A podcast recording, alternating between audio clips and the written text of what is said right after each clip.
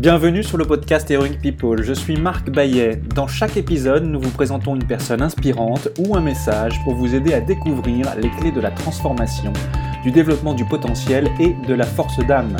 Nous apprenons les uns des autres et trouvons en soi le héros de notre propre vie. Partager nos convictions, partager nos vulnérabilités, dépasser nos peurs, se transformer pour pouvoir transformer le monde, agir ensemble. Jusqu'où peut-on aller? Merci de passer du temps avec nous aujourd'hui. Quand on se plonge dans l'eau froide ou glacée, on se sent bien.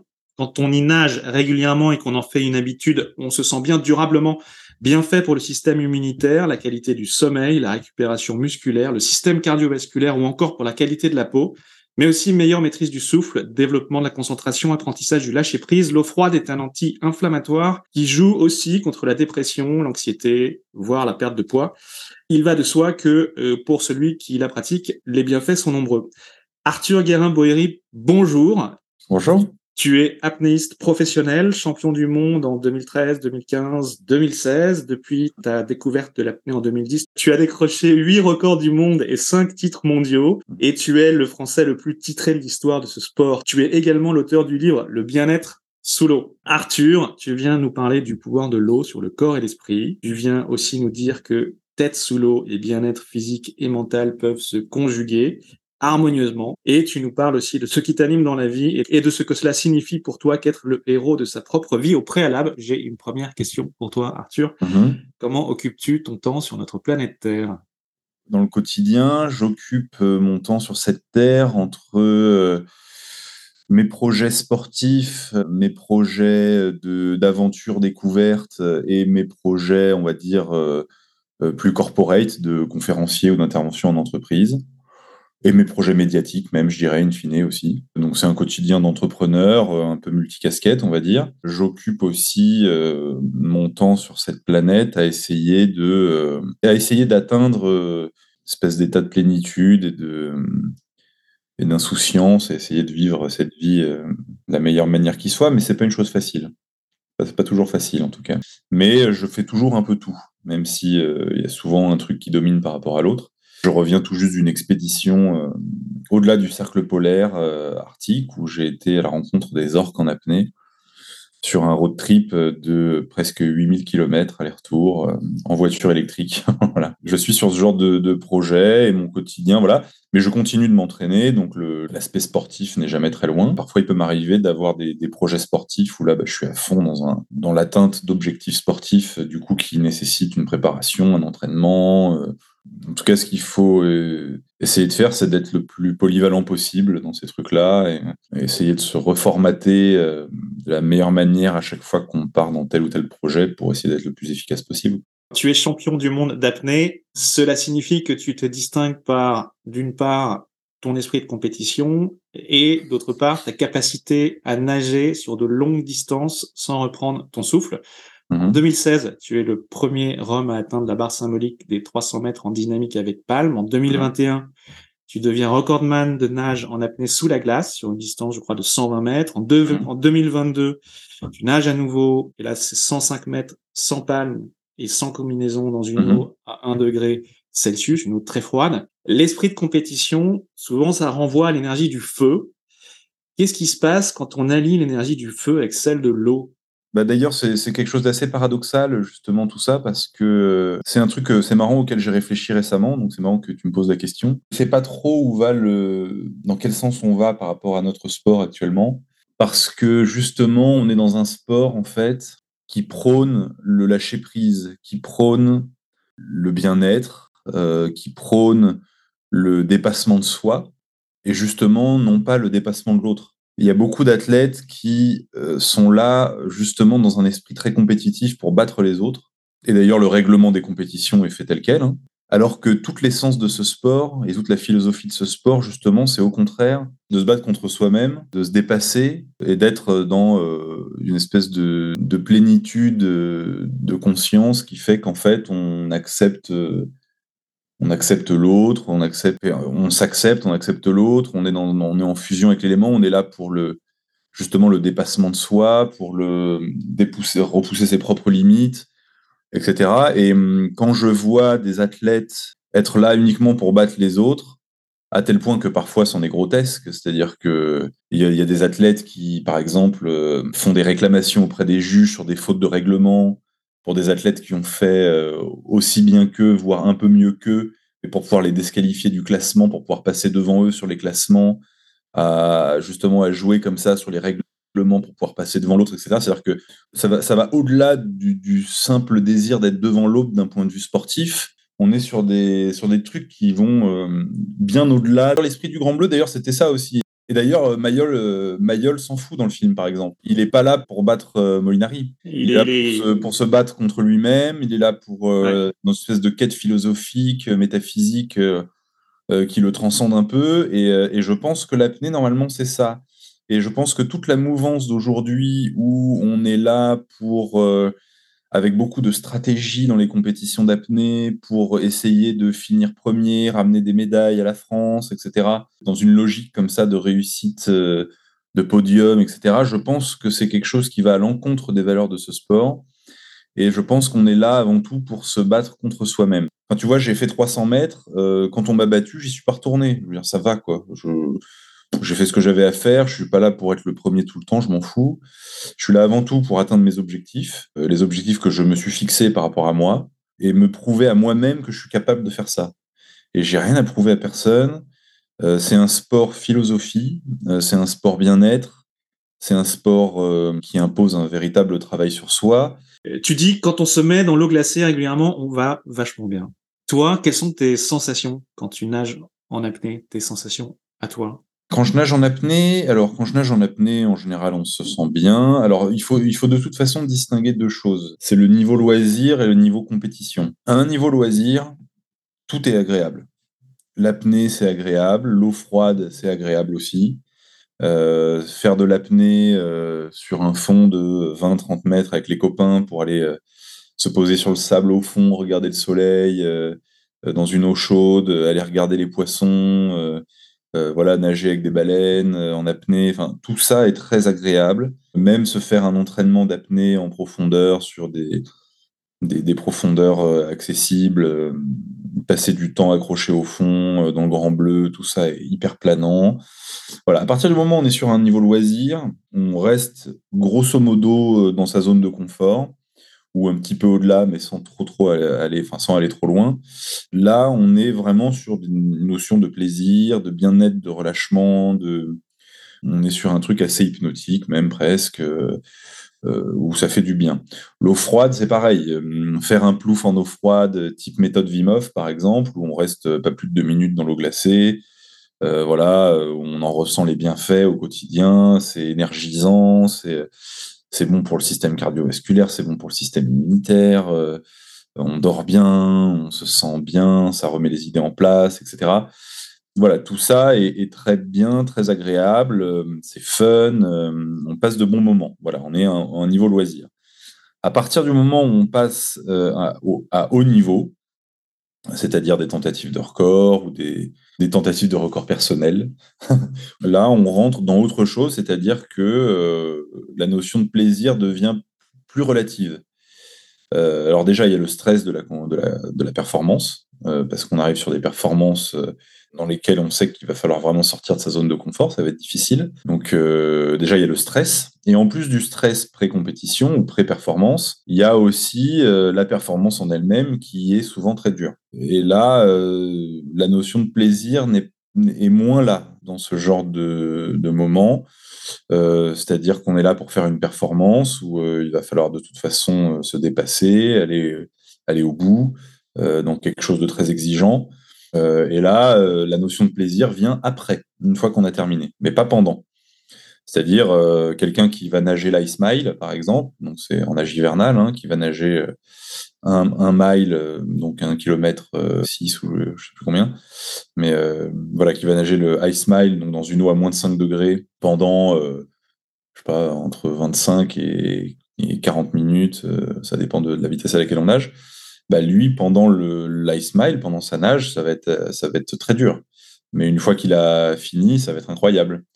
Et bah voilà, c'est pareil, ou comme quelqu'un qui fait une grosse perf en apnée, quelqu'un même en profondeur, hein, qui est une discipline euh, qui est relativement plus agréable, on va dire, que l'apnée en piscine même sur les perfs en profondeur, euh, euh, avant une grosse perf, avant une, tentative de, record, par exemple, on n'est pas, on pas hyper serein. Il faut réussir à se calmer, à se concentrer, à se mettre dedans. Il y a un peu de stress souvent.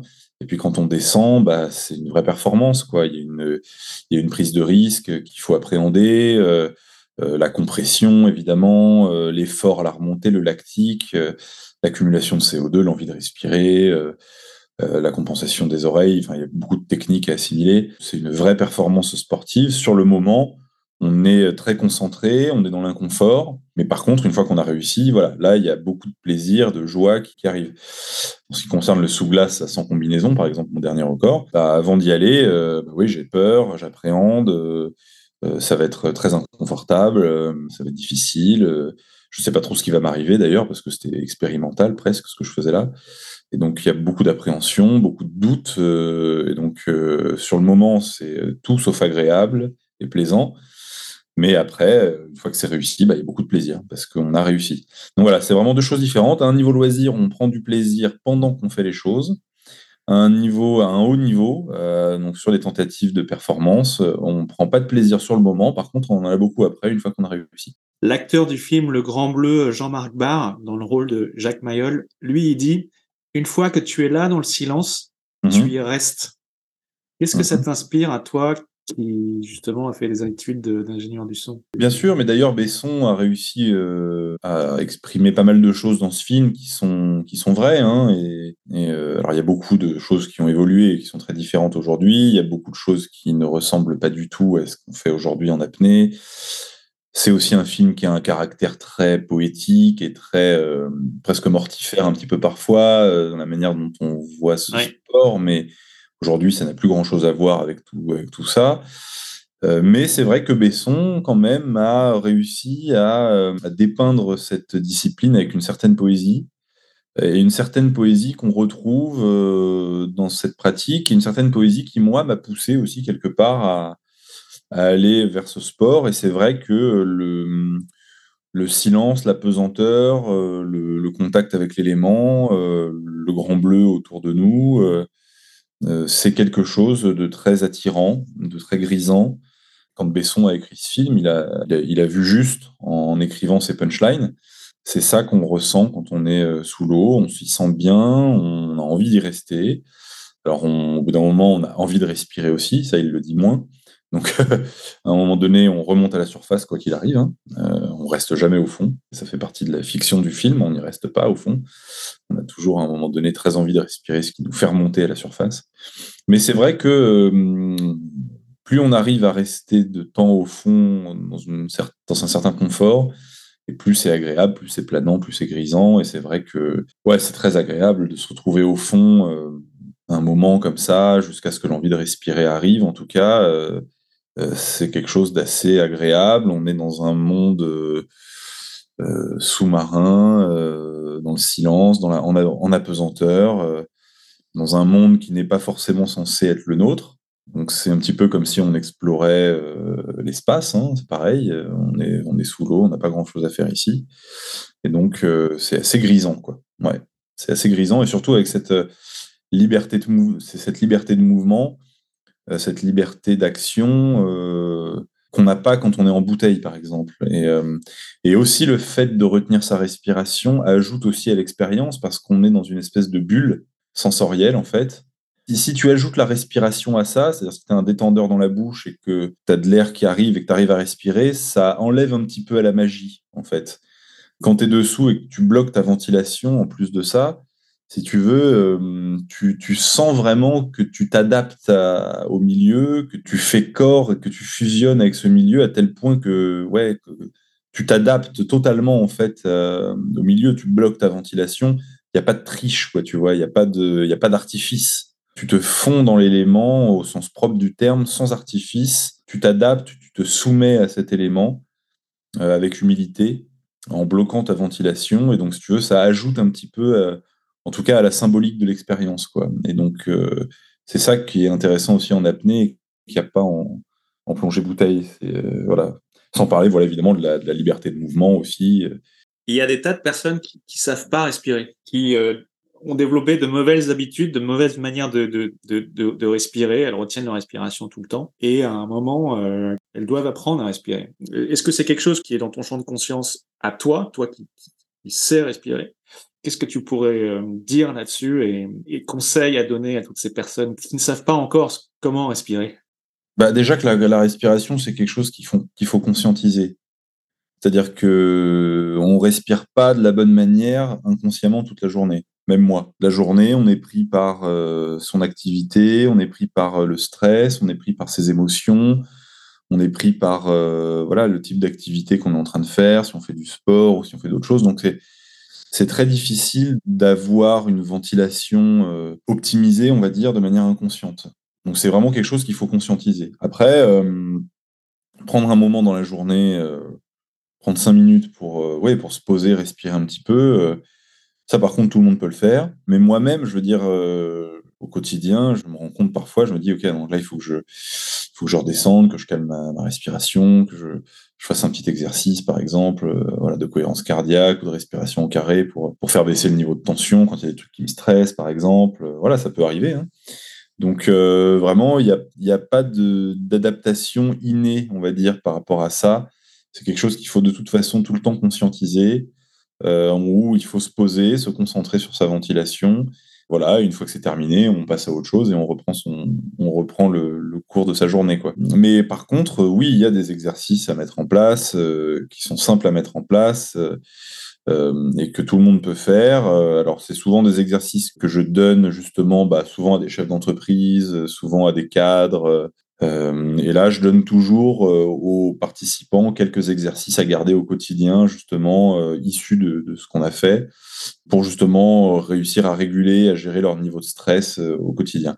Après, n'importe qui peut aller sur Internet et regarder comment faire un peu de cohérence cardiaque, comment faire un peu de respiration en carré, voilà, comment respirer en mobilisant son diaphragme, comment calmer son système nerveux avec, avec un peu de respiration. Tout ça est très accessible sur Internet. Euh, je leur conseille d'aller voilà, d'aller jeter un œil. Il y, a, ton livre, Le bien-être sous l'eau. Ouais, voilà. Alors déjà, il y a le livre, et puis c'est surtout les interventions que je propose voilà, en entreprise, les workshops. Euh. c'est euh, relaxation par la respiration, avec des phases de rétention aussi, bien sûr, accessible à tous, à travers une série d'exercices de, de respiration et de relaxation j'amène les gens à un état de relaxation avancé euh, au bout d'une heure, euh, une heure et quart de, de, séance à peu près. Ça marche assez bien. L'eau a des vertus thérapeutiques, c'est donc justement le propos de ton livre. En assez bref, euh, quels sont les pouvoirs de l'eau sur le, corps et, l'esprit? S'il fallait l'expliquer à un enfant de 6 ans? Bah déjà, le contact avec l'élément, la pesanteur, la sensation de flottement, le silence quand on met la tête sous l'eau, le tout en bloquant sa ventilation quand on fait de l'apnée, ce qui est assez symbolique, hein, encore une fois. On s'adapte à l'élément complètement. Euh, on se retrouve dans cette espèce de bulle, euh, comme ça, en bloquant sa ventilation. Donc il y a, déjà, je dirais, des, facteurs circonstanciels. C'est les, circonstances de la pratique. Donc le contact avec l'élément, la pesanteur, la glisse, sensation de glisse, bien sûr, sensation de chute libre, hein, quand on est en apnée, qu'on est dans l'eau, comme ça. Enfin, il y, a vraiment au niveau sensoriel déjà euh, des choses qui impactent, je pense, euh, au niveau, psychique, ouais, parce qu'on se retrouve euh, dans cet endroit-là, c'est une espèce de parenthèse sensorielle en dehors de la surface, dans un monde dans lequel en fait le cerveau passe dans un mode différent presque, je dirais. C'est-à-dire on switch en mode sous-marin on est, euh, par la force des choses, euh, centré sur le moment. C'est quelque chose qui nous recentre vraiment sur le moment présent. Parce qu'on est dans un milieu qu'on ne maîtrise pas. Et donc, euh, c'est un moment où, de toute façon, on doit être concentré sur ce qu'on fait. Il y a peu de place pour les tracas de la surface, en général. Donc ça, déjà, c'est intéressant. D'ailleurs, à tel point que enfin, ce, réflexe, je dirais presque cérébral, cognitif, en tout cas, qui survient quand on se met dans l'eau en apnée, euh, il existe et il est démontré par exemple avec les bébés nageurs. C'est-à-dire euh, un bébé n'a pas le recul nécessaire pour comprendre qu'on lui met la tête sous l'eau et qu'il va falloir qu'il arrête de respirer. Or, il le fait. Ce qui veut dire qu'il y a un réflexe apnéique où quand on se met la tête sous l'eau, en fait, euh, il se passe quelque chose de très archaïque, de très reptilien, où à un moment donné, ces réflexes, on passe en mode apnée, on passe en mode sous-marin. Et donc, je pense que voilà, il y a ce, truc persiste. Hein, donc, chez nous, on a un, on a un mode, le cerveau se met dans un mode différent quand on est, quand on est sous l'eau. Et d'ailleurs, ça se voit hein, quand on est, voilà, quand on est sous l'eau, on, on est sur le moment présent. On est plus, moins, en tout cas, beaucoup moins tracassé par ce qui nous préoccupe dans notre vie de tous les jours à la surface. Donc ça, déjà, c'est intéressant. Après, en plus de ça, des vertus. Euh, alors bon, bah, je ne vais pas parler ici des, cures thermales, etc., parce que c'est moins mon domaine. Donc il peut y avoir des, vraies vertus euh, thérapeutiques euh, par rapport à certaines pathologies et la, composition, notamment minérale de l'eau, où là on va avoir des vertus. voilà, on retrouve ça dans les cures thermales. Mais là, je parlerai moi plus par exemple de, ce qui me concerne, c'est-à-dire le, bah, par exemple l'eau froide. Après, je parlerai de l'apnée éventuellement, mais l'eau froide, elle est très intéressante. On se rend compte quand on se met régulièrement dans l'eau froide que ça va avoir des impacts voilà, sur le système cardiovasculaire, c'est très bon pour la circulation. On va avoir euh, des impacts sur le système immunitaire aussi. Hein. on tombe beaucoup moins malade hein, quand on se met dans l'eau froide régulièrement. En fait, c'est un, vrai boost au niveau du système immunitaire.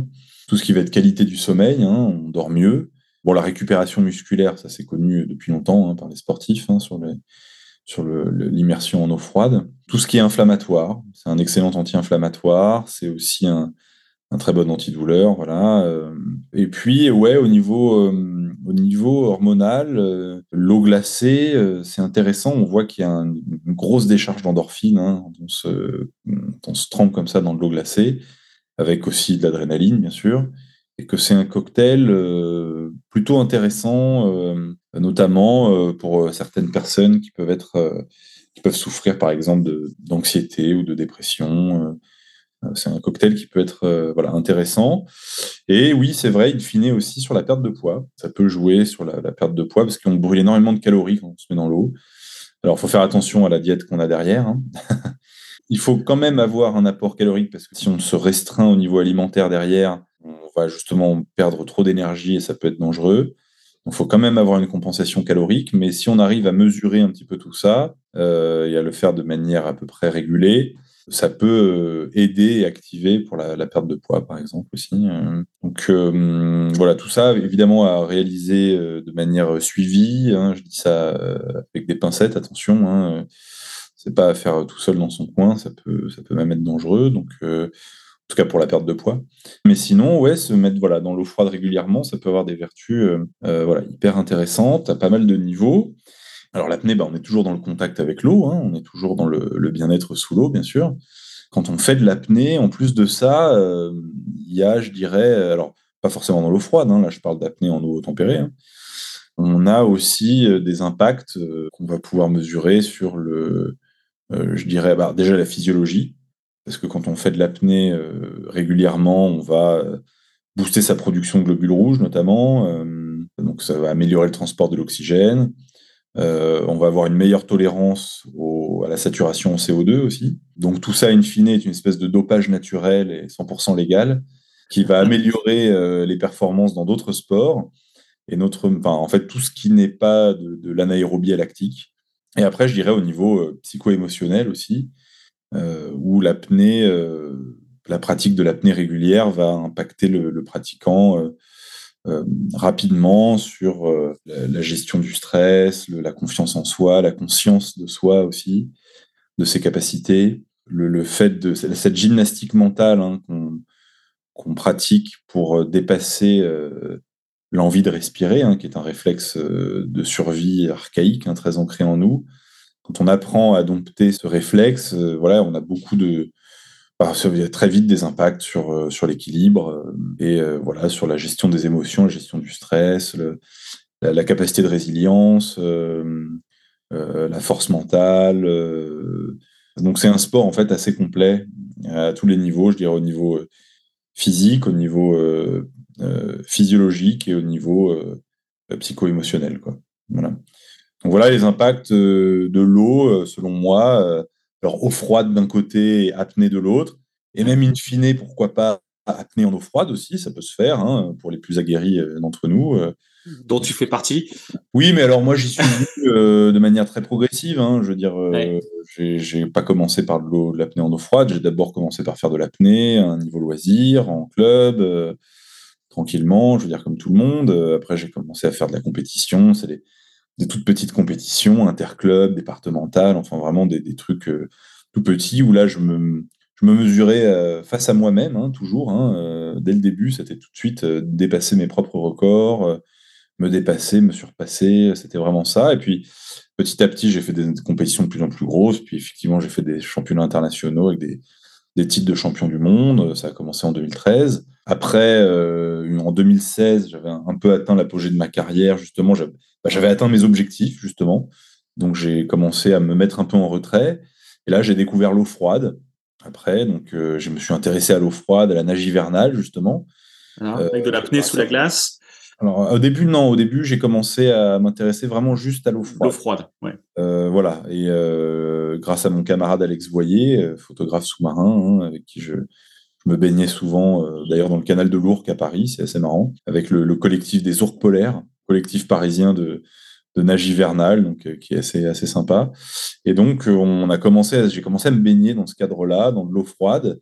Et après, à un moment donné, je me suis dit, tiens, mais voilà, pourquoi pas tenter comme ça des records d'apnée sous la glace. Je sais qu'il y a des, des, mecs dans les pays du Nord là qui, qui font ça. Euh, c'est impressionnant. Euh, ça allie mon intérêt pour l'apnée, mon intérêt pour l'eau froide. Euh, allez, pourquoi pas la tenter? Soyons fous. Et puis je me suis lancé ce défi en 2017 de faire un premier record d'apnée sous la glace, en distance sous la glace. Alors à l'époque, c'était avec ma monopalme et avec ma combinaison, bien sûr.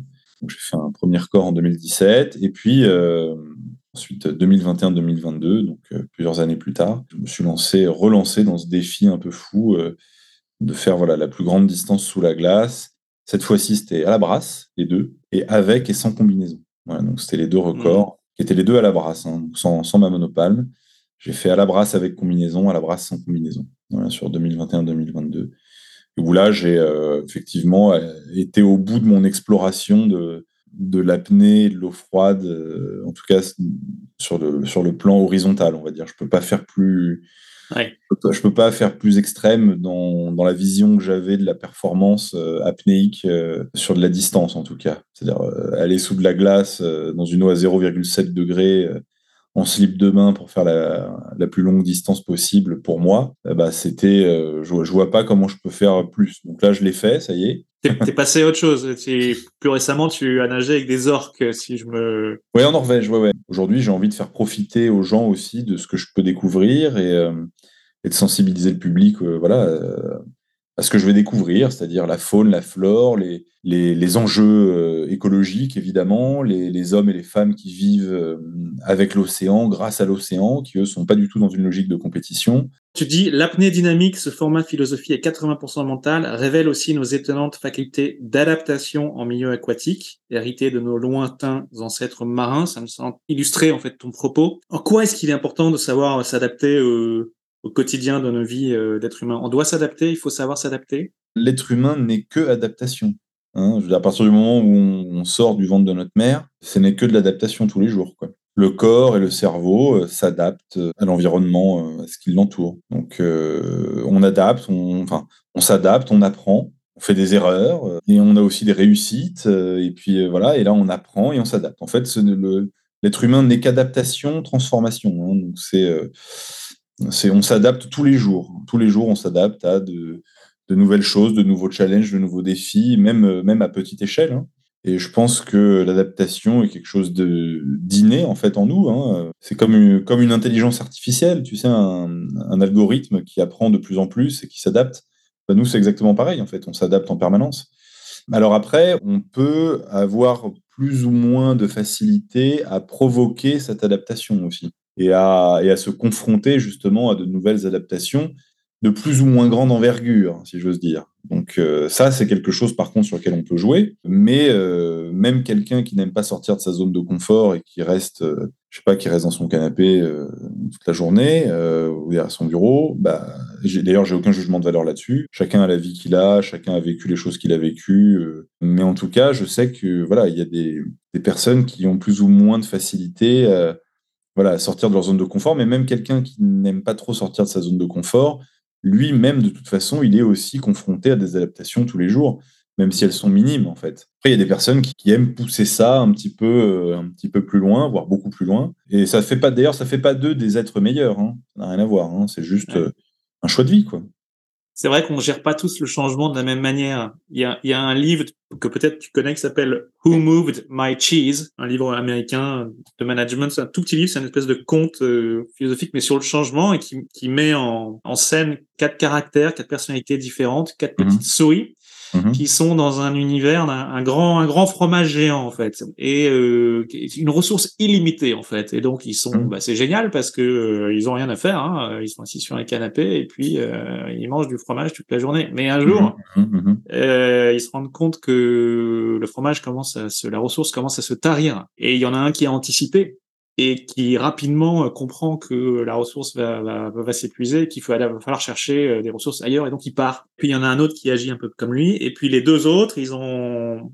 c'est complètement différent. Au début, c'est le déni. Ils n'y croient pas, mhm. et donc ils ont besoin en fait de se retrouver acculés au pied du mur pour commencer à réagir. C'est très bien raconté, mais c'est une histoire sur le, nos mhm. différentes manières de gérer le, changement, et, et il y en a quatre. Who moved my cheese? On ne change pas quelqu'un on évolue, euh, on reste la même personne, on est toujours dans notre réalité. Par contre, elle se transforme, elle évolue, euh, et nous, on s'adapte, on se transforme, on évolue, pareil. Donc, euh, je, préfère parler d'évolution, d'adaptation, de transformation plutôt que de, plutôt que de changement. C'est dans nos manières de répondre au changement qu'on évolue, qu'on s'améliore, qu'on est.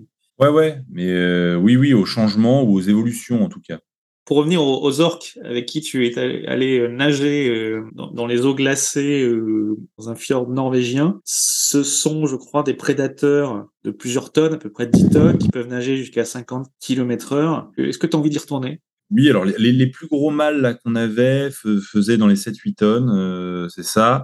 Effectivement, ils peuvent faire des pointes à 50 km heure, mais quand il, la plupart du temps, quand il nage, il, nage euh, moins vite que ça. Hein. Il nage à 7-8 nœuds. Euh, c'est des animaux très impressionnants et ils sont tout en haut de la chaîne alimentaire quand même comme prédateurs. Tout en haut, oui, oui, de la chaîne alimentaire. Euh, ils sont au-delà des plus gros prédateurs type requin.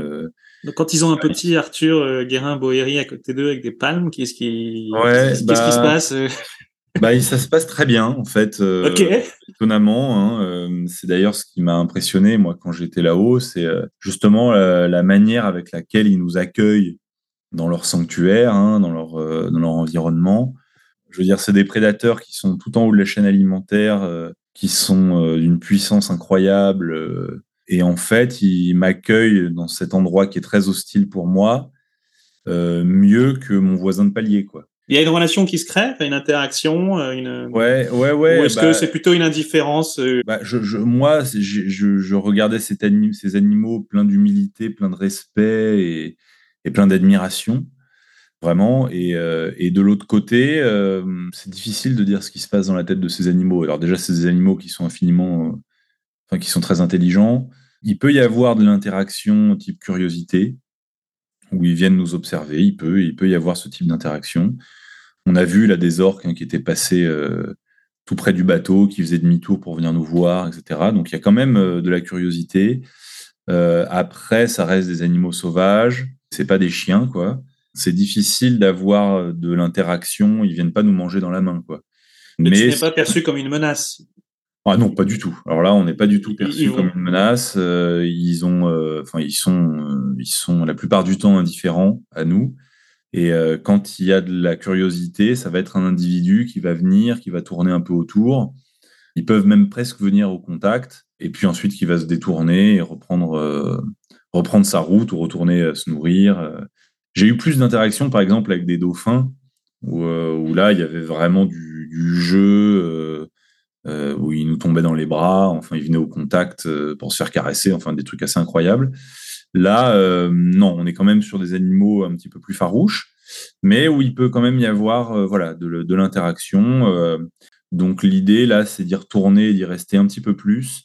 Ouais, l'idée c'est de, de produire une série, c'est de produire une série comme une espèce de tour du monde des océans en apnée, dans lequel je j'irai à la rencontre de, de la faune et de la flore mais aussi à la rencontre des hommes et des femmes qui vivent avec l'océan, comprendre leurs problématiques écologiques, bien sûr, la manière qu'ils ont de gérer ces problématiques, de gérer leurs ressources, etc. Alors, faune et flore, cette fameuse faune et flore marine, tu es à son contact depuis des années, puisque tu, commences à, accumuler les, les, heures passées sous et dans l'eau. Et donc, on peut certainement dire que tu as été le témoin un peu privilégié des, bouleversements de nos, océans. Je sais que tu es engagé dans une association qui, je crois, s'appelle Longitude 180. Pour toi, être éco-responsable, qu'est-ce que cela signifie? Et, en 2023, aujourd'hui, quand on habite en ville, est-ce qu'il y a des gestes simples qu'on peut faire pour la planète? Quand j'aurai fait ce tour du monde des océans en apnée, je pourrais revenir et, et justement témoigner de ce que j'ai vu et en parler beaucoup plus précisément et, et avoir avec avec légitimité. Mmh. Euh, Aujourd'hui, le seul truc que je peux dire, c'est que hum, effectivement là où je vis à Nice, euh, la Méditerranée est vide et c'est un constat que je fais avec tristesse d'ailleurs. Hein. Euh, je vois que les comportements des gens ne enfin, sont, sont pas du tout adaptés. Il y a un gros manque d'éducation par rapport à, à, tout ça, un gros manque de respect. Plusieurs fois, j'ai botté le cul de touristes euh, qui laissent leur mégot euh, sur la plage ou sur le bord de mer, euh, ou même des bouteilles en plastique. Enfin, je veux dire, des trucs assez scandaleux. Bon, après, ça, c'est de, l'activisme de surface, hein, mais qui, est quand même assez important, je pense. Après, aujourd'hui, je pense qu'une conduite éco-responsable qu'on peut avoir en ville, notamment, c'est surtout déjà d'adapter son alimentation privilégier les filières courtes, éviter de bouffer trop de poissons et trop de viande. Moi, c'est le principal conseil que je peux avoir aujourd'hui. Évidemment, euh, éviter de surconsommer de l'eau, de l'électricité. Enfin, je veux dire, ça va de soi. Éviter de prendre sa Ferrari pour aller acheter le pain. Mais euh, voilà, éviter de prendre l'avion à tout va. Enfin, il y a plein de trucs qui coulent de source et qui vont de soi et qui me paraissent normales. Et qu'on peut rappeler. Et qu'on peut rappeler si on revient à l'esprit de compétition, il n'y a aucun champion qui ne se fait tout seul, ou en tout cas, on, ne réussit rien, quelle que soit notre discipline, hein, il me semble, on ne réussit rien tout seul. Pour toi, quelle est la différence entre un concurrent et un rival? Et en quoi la réussite, en tout cas dans ta discipline, mais dans toute discipline, est-elle liée à la relation aux autres, notamment aux rivaux? Dit autrement, est-ce que nos rivaux ne, ne peuvent pas être là pour nous inspirer aussi? Ils sont utiles Ouais, ça peut motiver, mais encore une fois, je pense que vraiment l'essence de ce sport, c'est le combat contre soi-même. C'est pas forcément battre euh, son voisin. Ceux qui sont dans cette logique-là, je pense, se trompent de combat s'ils sont dans l'apnée. Je pense qu'il n'y a pas vraiment de rival. Effectivement, il peut y avoir des collègues d'entraînement et effectivement des concurrents, comme on les appelle. Mais j'espère qu'ils se battent contre eux avant tout et non pas contre moi. C'est déjà bien assez dans un sport euh, difficile comme l'apnée et exigeant comme euh, l'apnée. Euh, et je pense que de toute façon, quoi qu'il arrive, euh, même si effectivement il y a du concurrent ou du rival, parce que de toute façon c'est obligatoire, certains athlètes sont dans cette logique-là. Je pense que dans tous les cas, ça doit se faire avec dans le respect, dans le fair play, dans l'esprit sportif, dans l'esprit presque olympique, je dirais, au sens au sens athénien du terme. Hein. Euh, c'est-à-dire d'être dans cette logique de respect, de d'honneur. Émulation positive. Voilà, athlètes qui, qui réclament euh, suite à des fautes de règlement euh, pour pouvoir faire tomber le mec qui est devant et lui prendre sa place, par oui. exemple, ça, c'est quelque chose que je ferais jamais. Quoi. Gagner en rabaissant l'autre. Ils sont ouais. les, les, les, concurrents, rivaux ou collègues euh, qui t'inspirent le plus bah, Guillaume Néry m'inspire pas mal, c'est un copain. On échange beaucoup euh, sur pas mal de sujets euh, apnéiques ensemble, euh, on parle souvent, on s'entraîne ensemble. C'est quelqu'un qui a une véritable vision artistique, euh, qui a une vraie sensibilité. Voilà, c'est quelqu'un qui a une vision philosophique aussi, euh, qui m'intéresse. Donc, euh, ouais, Guillaume est un, un, mec qui est assez, ouais, que j'admire assez dans notre, dans notre milieu. Un mec comme Morgan Bourkis, par exemple, qui est aussi un apnéiste français.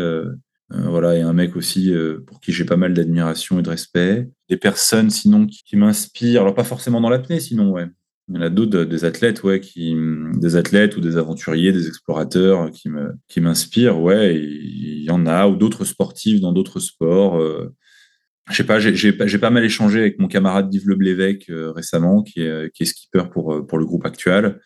Euh, voilà, qui est un mec pour qui j'ai beaucoup de respect, euh, qui m'a appris à aimer un petit peu la course au large et à, à me rendre compte de ce que vivaient les skippers comme ça sur ce type de, sur ce genre de challenge. Euh, je suis de près un petit peu le, la nouvelle aventure de Loury, en ce moment, qui est un mec qui se lance là dans une, une grosse expédition à pied là au-delà du cercle polaire euh, dans, dans, le nord du continent américain. Là, il va manger toute la côte nord-canadienne. Euh, euh, voilà, ça c'est ce genre de, de, défi qui impose quand même le respect, je dois avouer.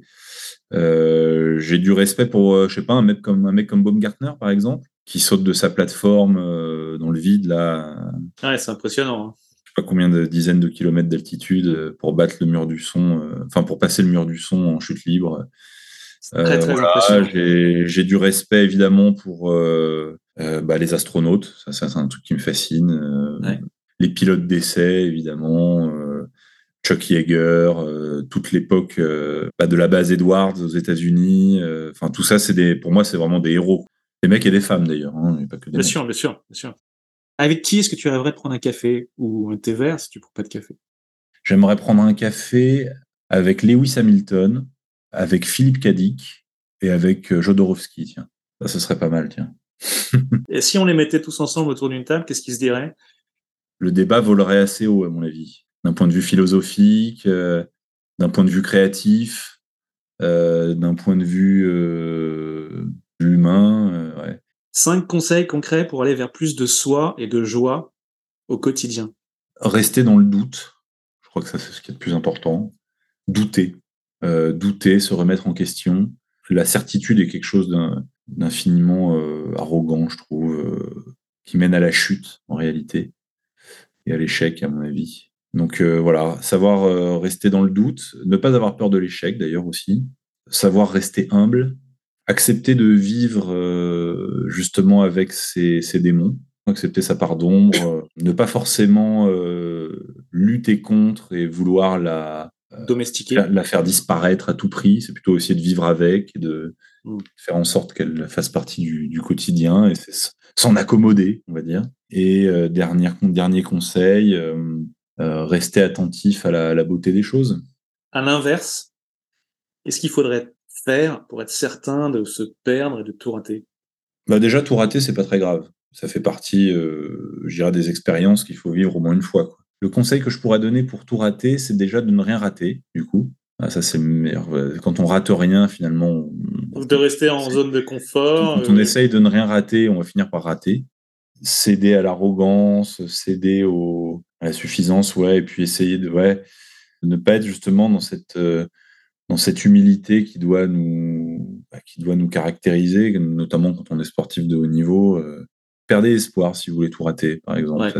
C'est un bon conseil. l'espoir. Euh, ouais, ouais. Tant qu'il y a de la vie, il y a de l'espoir. Donc, euh, ouais, perdez espoir. Puis là, je pense que vous pouvez tout rater ouais, derrière. Ouais. Espoir fait vivre.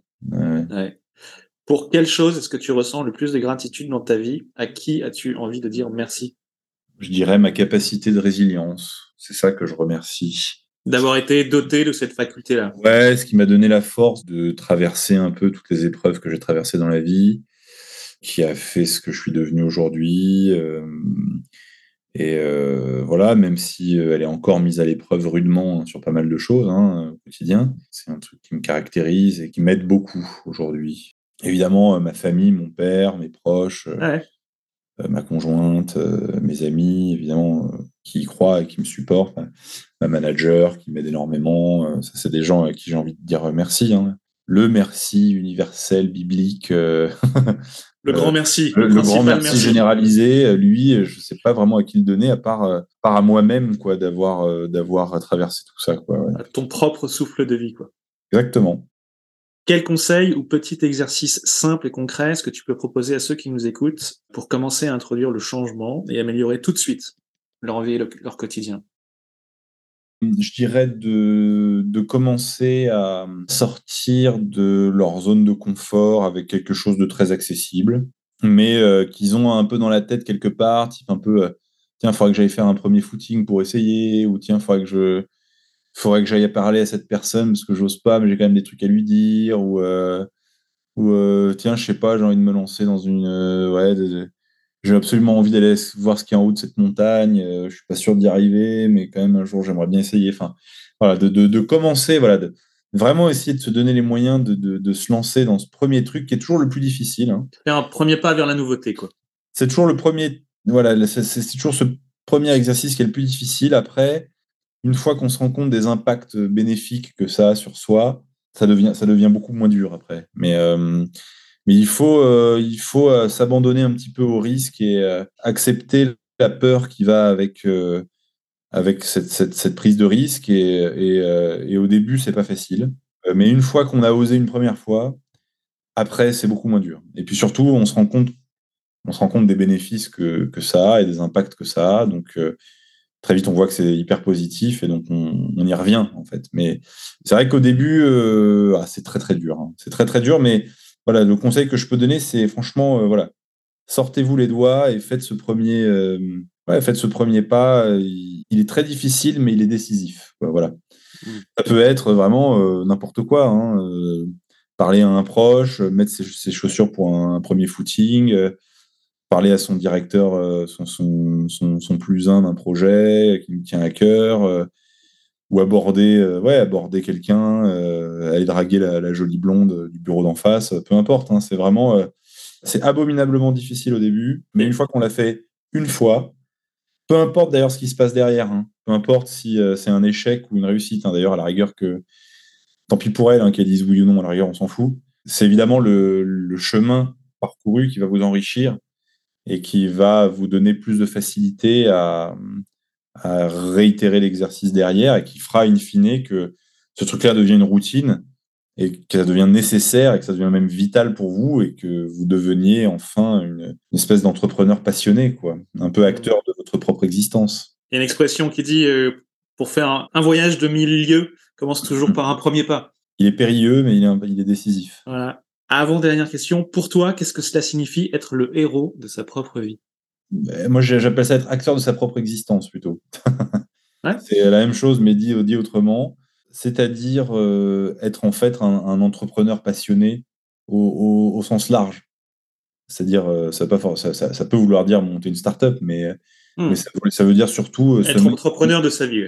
Voilà, se mettre en mouvement, se mettre en mouvement en acceptant la prise de risque inhérente à toute entreprise passionnée. Et cette entreprise passionnée, ça peut être justement aller aborder la jolie blonde, ça peut être aller faire un premier footing, ça peut être monter en haut de la montagne, ça peut être euh, monter une start-up, ça peut être débloquer un budget, ça peut être euh, euh, nager 105 mètres sous la glace sans slip de bain. Ça peut être plein de choses en fait. Mais devenir acteur de sa propre existence, ça veut dire accepter de lâcher prise face à cette peur, de s'abandonner à quelque chose parfois qui nous transcende un peu, et qui nous dépasse même, s'en remettre un peu à sa bonne étoile quelque part, et euh, ouais, croire en soi, quoi. Ouais, voilà, ça commence comme ça en tout cas. Merci Arthur. Pour toi, qu'est-ce que la force d'âme? Bah, La force d'âme, je pense qu'elle vient une fois qu'on a mis ça en mouvement, justement. C'est-à-dire, euh, quand tu parles à quelqu'un qui, qui s'est accompli à ce niveau-là, qui est devenu justement acteur de sa propre existence, c'est quelqu'un qui rayonne. C'est quelqu'un qui a une aura. Tu vois, ça se voit tout de suite. Moi, je le vois hein, quand je parle à certaines personnes comme ça, je vois tout de suite, ok, il ou elle a une aura. Voilà, ça se voit.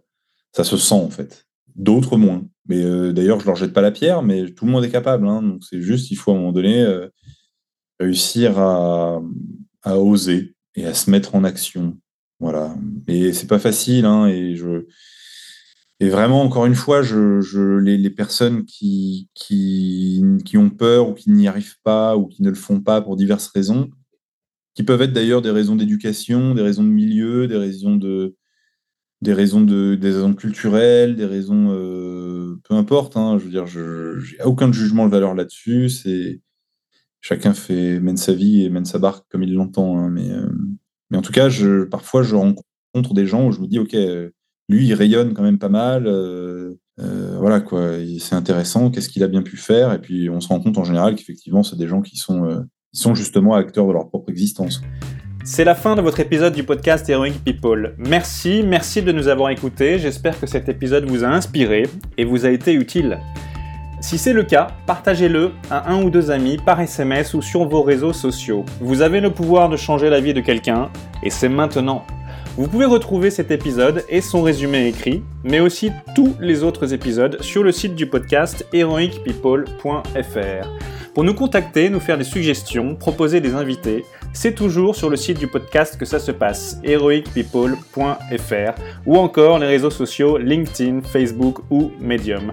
Enfin, sans vous, nous ne sommes rien, avec vous, nous sommes tout. Si vous avez été inspiré par cet épisode, alors laissez-nous un commentaire et quelques étoiles sur Apple Podcasts ou votre plateforme d'écoute préférée. Dites-nous comment le podcast vous a inspiré et contribue à améliorer votre vie. C'est grâce à cela que nous pouvons faire connaître le podcast Heroic People. Merci d'avoir écouté. Il est temps maintenant d'agir et de révéler sa grandeur et sa force d'âme. À bientôt sur le podcast Heroic People.